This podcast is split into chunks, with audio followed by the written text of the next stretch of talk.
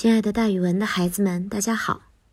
我呢，就是那个爱讲故事、爱到了自己都姓蒋的蒋楠老师。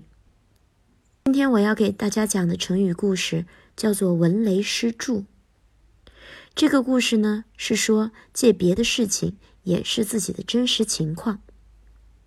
东汉末年，豪强并起，北方涿县的刘备也趁乱拉起了队伍。大家都推荐刘备。于是，公元一百九十六年，他领兵驻扎在徐州一带。但是不久就被吕布、袁术打败，只好去投奔曹操。曹操知道刘备是一个有胆识的人，于是就给了他很高的礼遇。但是刘备却一直胸怀异志，也就是说，他并不是真正的要归顺曹操。当时汉献帝由于不满曹操专权。将机密诏令藏在衣袋里，要车骑将军董承组织力量诛灭曹操。刘备也是董承联系的对象之一。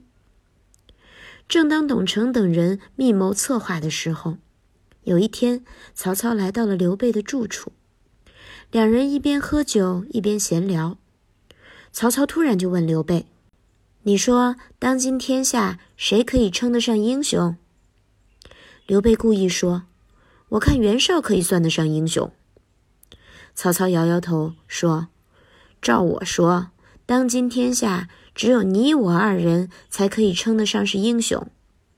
袁绍这样的人根本不配。”刘备最怕的就是曹操知道自己的心思，因此多少天来，他表面上一直装得庸庸碌碌，常常在菜园子里消磨时间。希望曹操把自己看成一个胸无大志的凡夫俗子。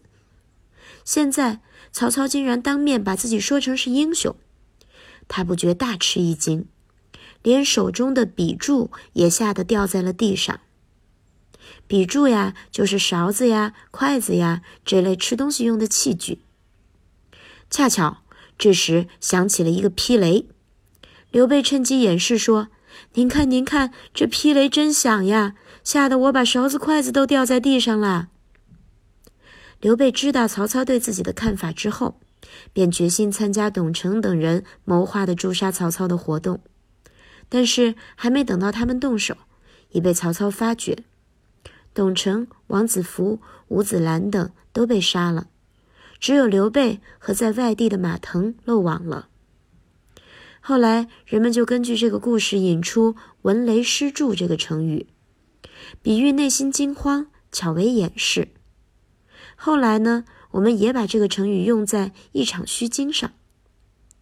好了，孩子们，今天的成语故事就给大家讲到这儿。